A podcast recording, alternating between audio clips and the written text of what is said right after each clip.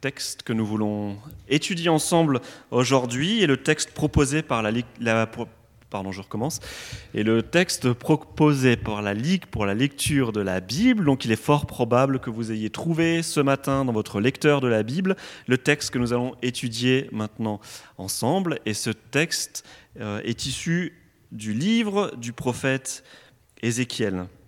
Avant de, lire ce passage, j'aimerais prier.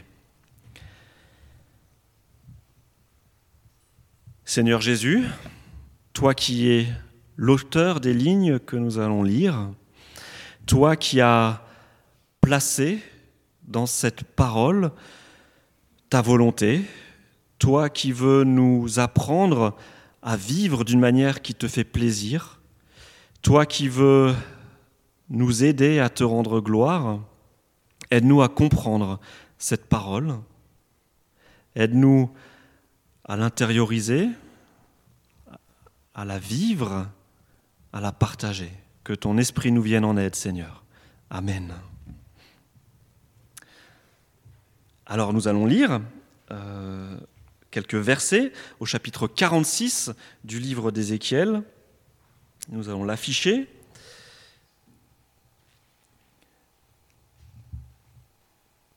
Ézéchiel 46, les versets 11 à 18.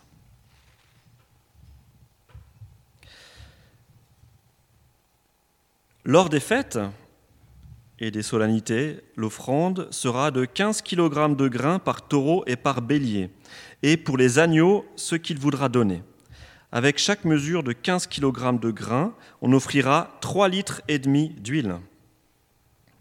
Quand le prince fera une offrande volontaire à l'Éternel, un holocauste ou un sacrifice de communion comme offrande volontaire à l'Éternel, on lui ouvrira la porte orientale et il offrira son holocauste et son sacrifice de communion comme il le fait le jour du sabbat. Puis il sortira et on refermera la porte derrière lui. On offrira chaque jour en holocauste à l'Éternel un agneau d'un an sans défaut. On l'offrira chaque matin. On y ajoutera chaque matin comme offrande deux kg et demi de fine farine que l'on pétrira avec un bon litre d'huile. C'est une offrande pour l'Éternel. Ce sont les lois fixées pour toujours pour le sacrifice perpétuel.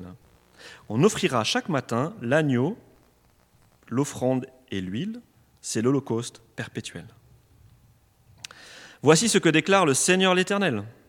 Quand le prince fera une donation à l'un de ses fils, elle appartiendra à ce fils et passera comme patrimoine héréditaire à ses enfants. Mais lorsqu'il fera à l'un de ses serviteurs un don pris sur son patrimoine, ce don appartiendra au serviteur jusqu'à l'année de la libération. Puis il reviendra au prince. Seule la part de patrimoine donnée à ses fils restera de manière permanente en leur possession.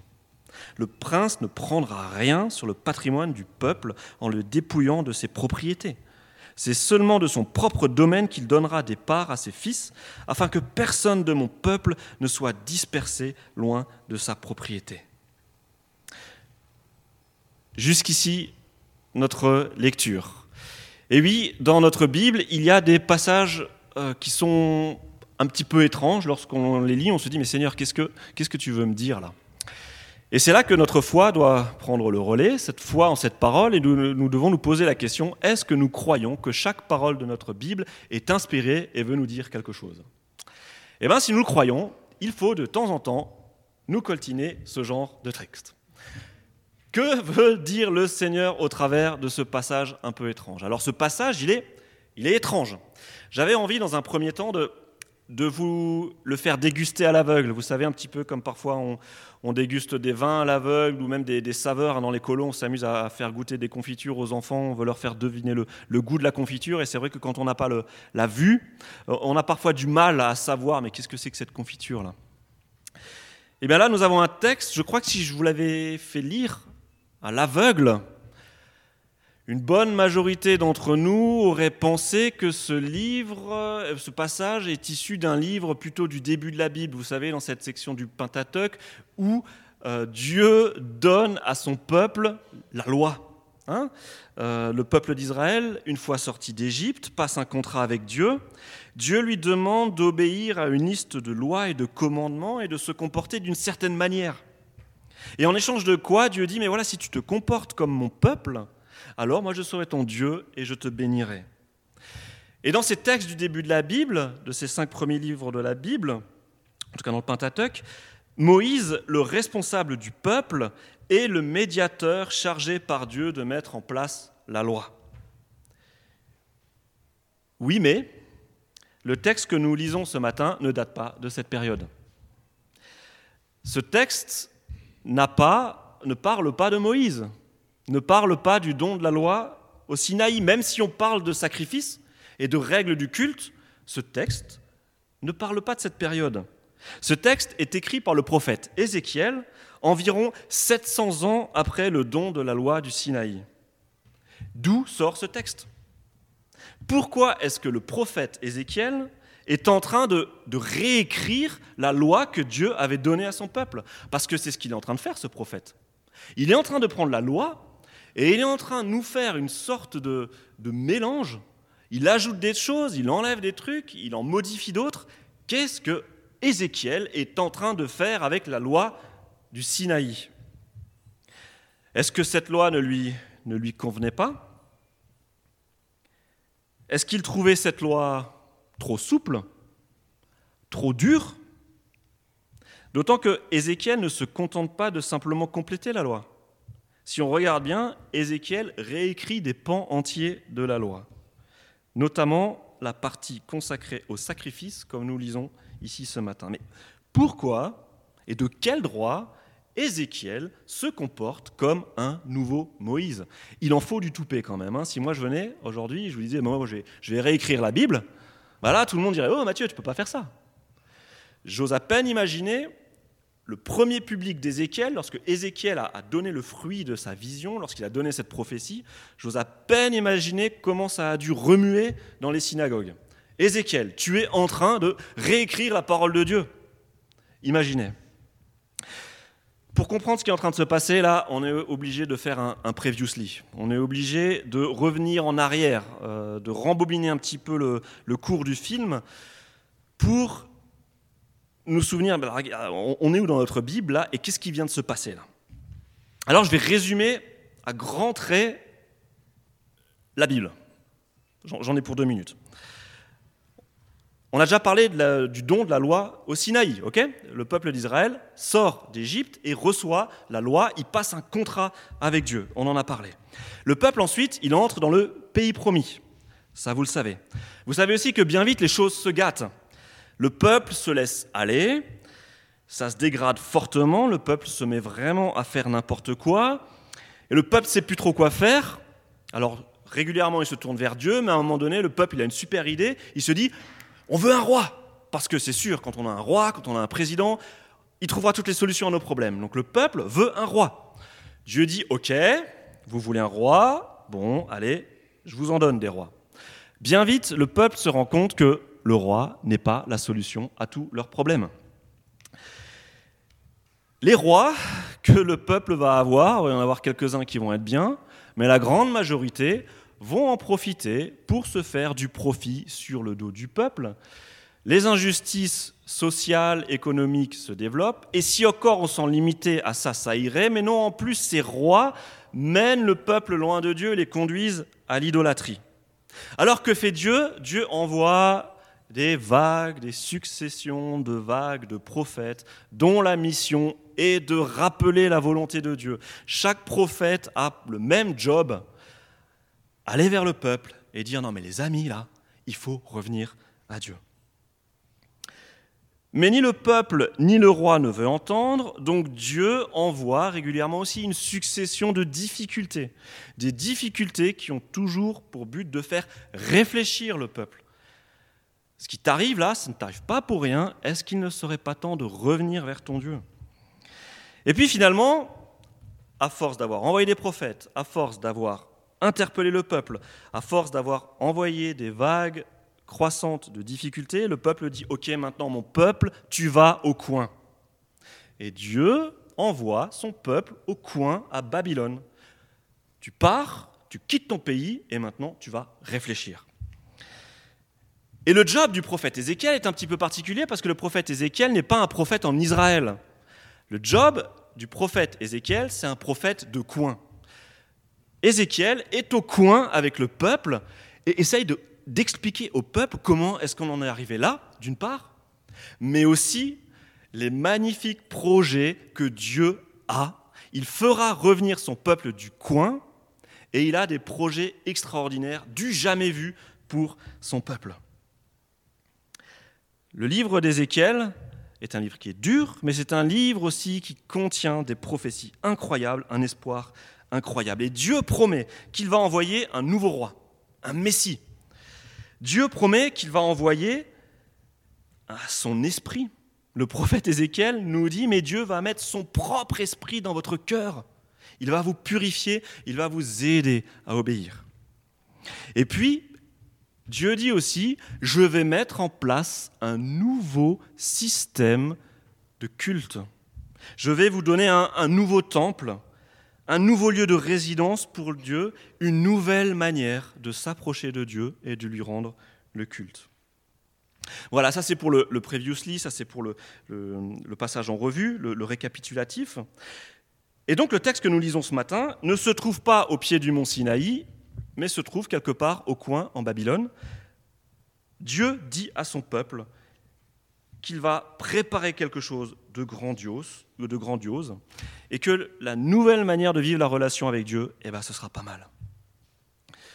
Alors, que faire de ces passages? Nous ne sommes plus au coin en Babylone, nous sommes en France en 2019. Qu'est-ce qu'on fait de cette loi modifiée, cette loi modifiée d'Ézéchiel? Parce que si nous croyons que, voilà, effectivement, chaque parole est inspirée et nous est donnée pour notre, notre édification, bah, je crois que si le Seigneur a permis que ces passages soient dans notre Bible encore aujourd'hui, c'est bien qu'ils veulent nous dire quelque chose à nous aujourd'hui qui vivons en 2019. Alors posons-nous la question, qu'est-ce que le Seigneur voulait dire au travers de ces passages? Pour quand c'est prévu ce nouveau culte? C'est pour quand tout ça? Alors il y a plusieurs possibilités. La première, c'est ben, pour le jour où le peuple allait sortir de son coin, pour le jour où Dieu allait ramener son peuple de l'exil de Babylone, où le peuple reviendrait dans le pays et pourrait recommencer à vivre en Israël. Et effectivement, ça s'est produit. Le peuple est revenu en Israël. Quelques décennies plus tard, les affaires ont repris avec un nouveau roi, avec un temple reconstruit petit à petit et même un territoire énorme. Israël s'est reconstitué pendant cet épisode euh, qui se situe dans l'espace entre l'Ancien et le Nouveau Testament. Mais c'est bizarre quand même, parce que les visions d'Ézéchiel, elles se sont, on va dire, elles se sont accomplies en mode, euh, mineur. Il y a le strict nécessaire des, visions d'Ézéchiel qui s'est accompli, mais par exemple, on n'a jamais modifié le service du temple de Jérusalem comme, comme Ézéchiel demandait qu'on le fasse. Alors on a, tendance à se dire, mais alors ces versets ne, doivent pas que concerner le jour du retour du peuple d'Israël euh, après son exil, hein, avant la venue de Jésus. Est-ce que ces versets sont pour un futur lointain, vu que, ça ne s'est pas passé dans l'Ancien Testament Est-ce que ce ne serait pas pour un futur lointain? Alors c'est vrai que certains chrétiens pensent que toutes ces visions d'Ézéchiel se situent dans un futur hyper éloigné pour le jour où Jésus reviendra. On a plusieurs problèmes avec cette manière de voir les choses. Aujourd'hui, ce temple n'existe plus. Il n'y a plus de temple en Israël, il a été détruit en 70 après Jésus-Christ. Euh, avant d'avoir un super système comme Ézéchiel voudrait que ça fonctionne, il faudrait peut-être déjà avoir un temple. Donc ça, c'est difficile. C'est difficile euh, alors, c'est vrai que ces chrétiens attendent la reconstruction de ce temple pour qu'enfin les prophéties d'Ézéchiel puissent s'accomplir. Et Jésus-Christ serait le Messie, ce personnage qui offre des sacrifices dans le texte que nous avons vu. Et lorsque Jésus reviendrait, ben, il vivrait à nouveau pour un temps au milieu d'une partie de son peuple. Il offrirait des sacrifices lorsque le temple serait reconstruit. C'est ce que certaines personnes euh, pensent. Mais il y a plusieurs difficultés avec cette manière de voir les choses. La première difficulté, c'est que cette interprétation est ultra minoritaire parmi les chrétiens et aussi au cours de l'histoire. C'est vraiment des petits groupes de chrétiens qui pensent ça. C'est minoritaire dans le monde chrétien, c'est minoritaire parmi les protestants, mais c'est vrai que chez les évangéliques, on entend parfois ce genre de choses. C'est vrai que c'est une difficulté, mais après tout, c'est pas parce qu'elle est minoritaire qu'elle est fausse. Hein, ce n'est pas un argument qu'on peut faire valoir. Parce que comme disait Coluche, ce n'est pas parce qu'on est nombreux à avoir tort qu'on a raison. On est d'accord. Nos arguments doivent venir de la parole.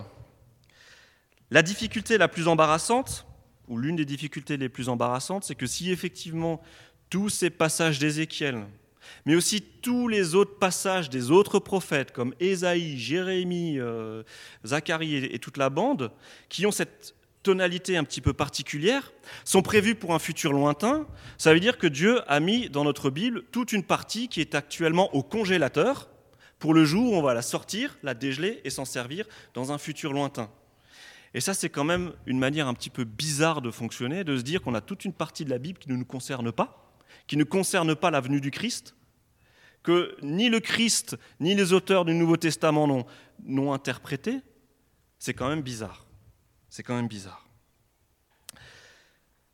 D'ailleurs, euh, lorsque Jésus, dans le, Nouveau Testament, parle du temple, et lorsqu'il parle effectivement de, destruction du temple et de reconstruction du temple, il y a un quiproquo, le même quiproquo qu'on a un petit peu aujourd'hui parfois. Euh, Jésus dit, en Jean 2, versets 19 à 21, Démolissez ce temple, et en trois jours je le relèverai. Et là, les Juifs, ils disent Quoi? Il a fallu 46 ans pour reconstruire le temple, et toi, tu serais capable de le relever, de le relever en trois jours? Et là, Jean, il précise Mais en parlant du temple, Jésus faisait allusion à son propre corps. Donc on voit que les auteurs du Nouveau Testament et le Christ avaient une compréhension particulière de ces questions de temple, pas une conception qui concernait un temple de briques, mais qui concernait un temple spirituel, un temple corps du Christ. Donc c'est vrai qu'il est difficile de dire que le texte de ce matin est un texte qui est actuellement au congélateur, qui ne nous regarde pas aujourd'hui et qui servira le jour où Jésus reviendra. C'est pas possible parce que même Jésus voilà, avait une théologie du temple. Autre gros problème, et ça pour moi c'est vraiment le gros problème, c'est que dans ce temple, c'est vrai, le culte est différent, mais il y a encore des sacrifices. Est-ce qu'il faut penser qu'un jour le temple sera reconstruit et qu'on recommencera avec toute une succession de sacrifices? C'est pas impossible. Je suis pas en train de dire que le temple ne sera jamais reconstruit. Mais ce que je crois, c'est que en Hébreu 10, verset 1, nous lisons que les sacrifices, c'est fini parce qu'il y a eu un sacrifice suffisant, c'est le sacrifice de Jésus-Christ. Pourquoi Dieu recommencerait avec des sacrifices dans un temple lointain et ainsi de suite, alors qu'il a tout réglé à la croix?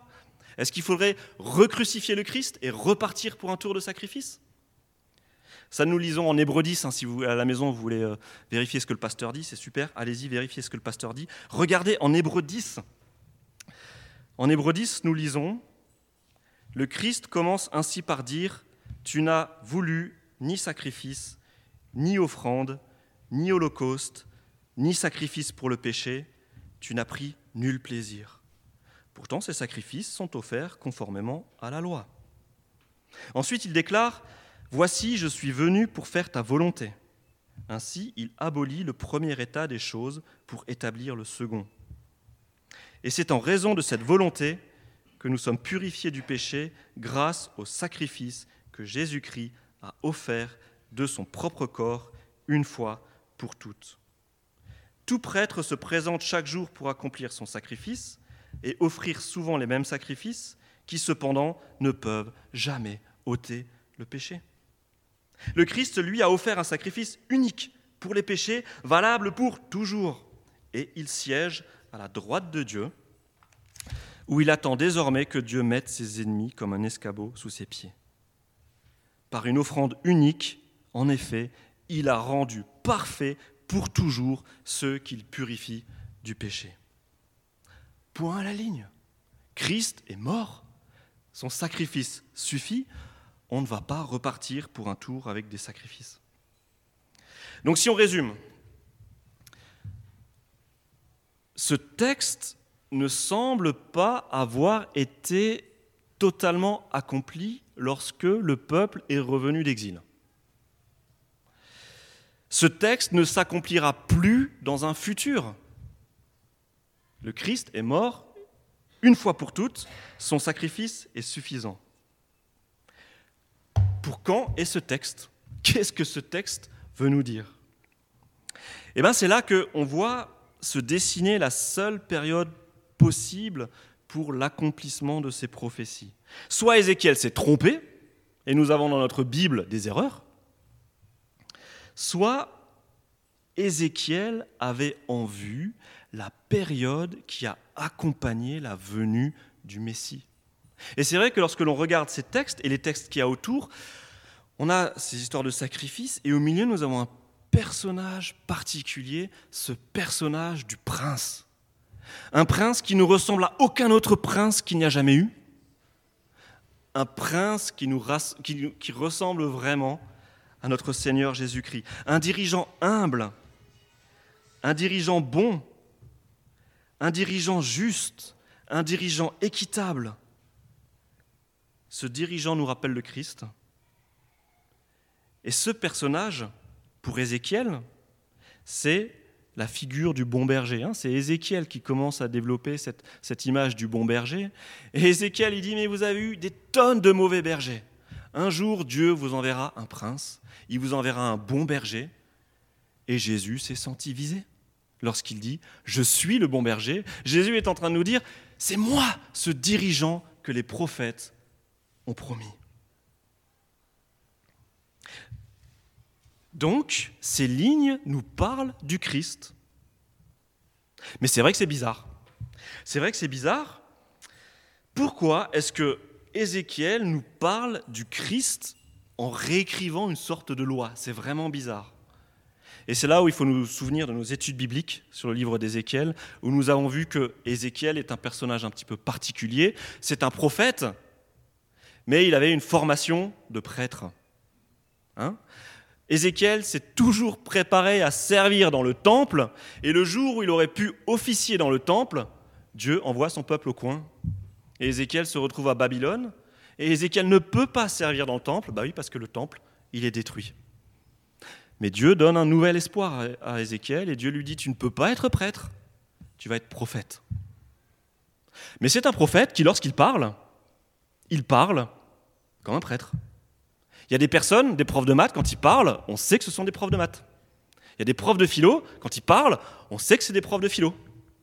Voilà, déformation professionnelle. Ézéchiel a une grosse déformation professionnelle. Lorsqu'il parle, il parle comme un prêtre. Et quand Ézéchiel veut décrire ce que le Seigneur lui donne en vision, de cet avenir glorieux qui va venir, eh bien Ézéchiel décrit tout ça avec ses mots de prêtre. C'est pour ça que ces passages que nous avons ici dans le livre d'Ézéchiel eh ben, ont une forte teneur euh, mosaïque, ont une forte teneur il y a plein de langages du, du, temple. Mais Ézéchiel, ce qu'il veut faire au travers de ces passages, eh ben, c'est montrer combien est-ce que l'ancien système de loi, ah, ça peut plus aller, ça peut plus marcher. Et donc Dieu promet un nouveau système, le système que nous connaissons, le système qui est basé sur le sacrifice du Christ, eh bien Ézéchiel, au travers de ce qu'il nous dit dans ce livre, est en train de mettre en parallèle la loi de Moïse, le nouveau fonctionnement à venir, et il montre comment est-ce que l'ancien, c'est fini, ça ne peut plus aller, et comment est-ce que le nouveau sera préférable.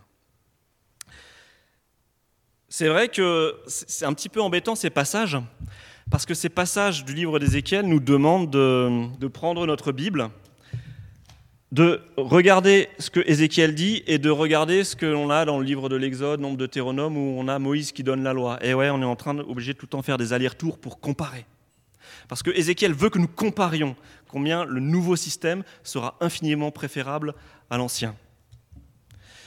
Mais comme je viens de vous dire que ce n'est plus la peine de perdre du temps à attendre et à faire des calculs hasardeux sur un futur où ces versets s'accompliront, vous avez maintenant plein de temps pour prendre votre Bible, la lire et comparer.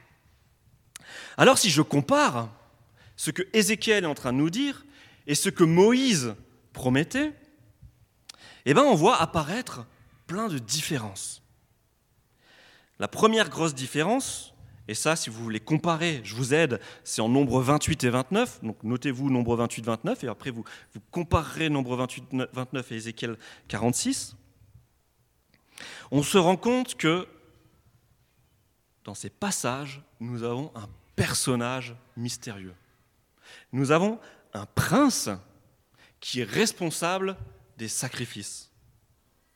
Et ça, c'est une grosse différence par rapport à ce qui se faisait avant. Dans l'Ancien Testament, dans la loi de Moïse, les sacrifices, ce sont des affaires de professionnels. Et vous savez quels sont les professionnels qui s'occupent des sacrifices? Ce sont les prêtres, ce sont les lévites et ainsi de suite. Personne d'autre que les lévites n'ont le droit de toucher à ce qui touche à un sacrifice.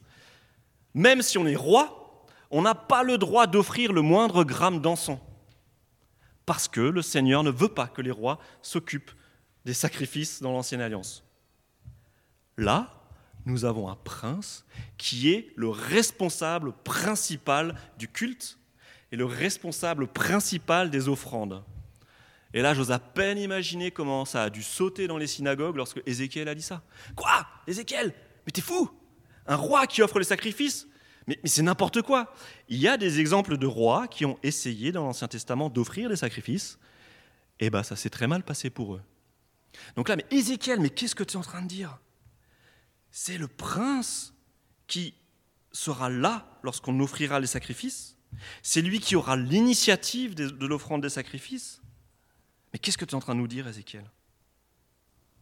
Eh oui, le prince que nous avons là est un prince qui participera aux offrandes. Et bien plus que cela, Ézéchiel nous dit que ce prince sera le fournisseur officiel des sacrifices.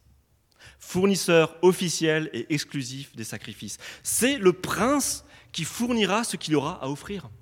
Ça veut dire que quand le peuple voudra s'approcher de Dieu et, offrir quelque chose, ça ne sera pas pris sur le patrimoine du peuple, mais c'est le prince qui fournira tout. La viande, les céréales, et ainsi de suite. Vous, voyez venir le truc? Ça nous fait penser à notre Seigneur Jésus-Christ? Lorsqu'il est mort à la croix, combien est-ce que ça nous a coûté à nous? Est-ce qu'on a eu à offrir le moindre mouton, le moindre kilo de farine, le moindre gramme d'encens? Rien du tout. Le sacrifice de Christ à la croix ne nous a rien coûté. C'est le Christ qui a tout fourni pour son sacrifice il s'est offert lui-même. Ézéchiel est en train de nous montrer une tendance.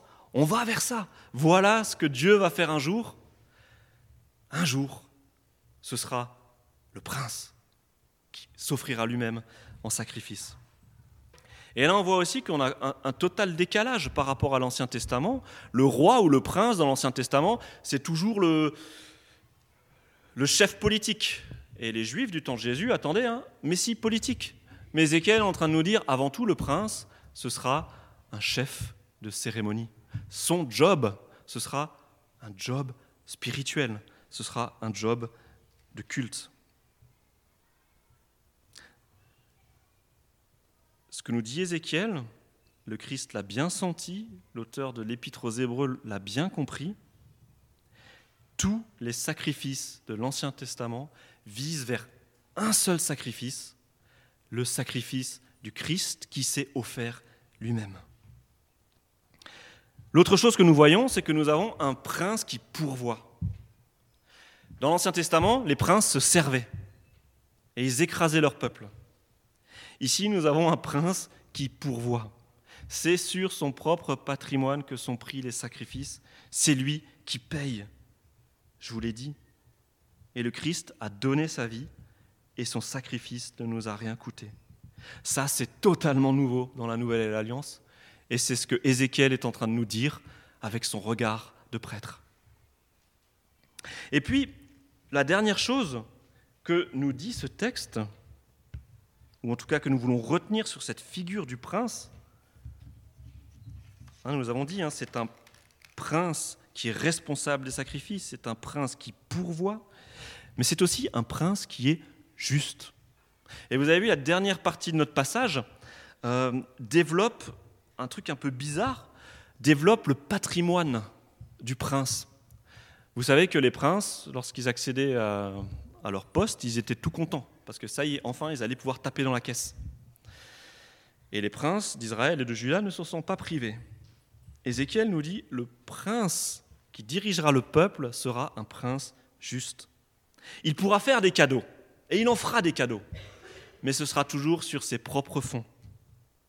Jamais il n'ira se servir chez le voisin, comme Akab ou David ont pu le faire. Non, ce sera un dirigeant juste, en complète opposition par rapport aux dirigeants injustes du temps d'Ézéchiel, qui ont saigné le peuple et qui l'ont conduit à l'idolâtrie, à l'exil. Ces mauvais dirigeants qu'Ézéchiel appelle les mauvais bergers. Ce dirigeant sera un bon berger. Et vous verrez que chez Ézéchiel, le peuple est composé de citoyens libres qui ont des droits égaux et qui se partagent de façon juste et équitable la terre. Ézéchiel nous dit, la terre est à Dieu, tout ce que nous avons appartient à Dieu, ce prince de paix que nous, aurons ne se servira pas, au contraire, il sera notre serviteur et il veillera à ce que la justice soit là.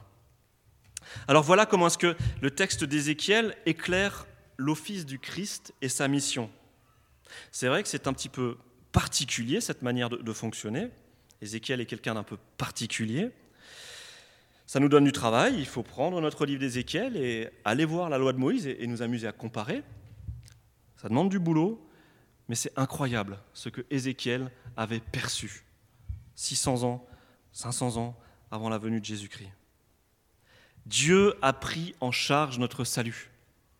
Il nous a envoyé le Christ, le prince de paix, venir gérer une fois pour toutes la question des sacrifices. Ce prince a pourvu au sacrifice ultime. C'est lui qui s'est offert à la croix. Nous n'avons rien à payer, c'est gratuit. C'est gratuit. N'ayons pas peur de dire oui à ce prince et de l'accepter comme sauveur et seigneur de nos vies, parce que ce prince est fondamentalement juste et bon. Amen. Nous allons prendre la scène ensemble et nous allons prendre, partager cette scène en essayant d'adopter le regard d'Ézéchiel. Ézéchiel nous parlait du sacrifice de Christ.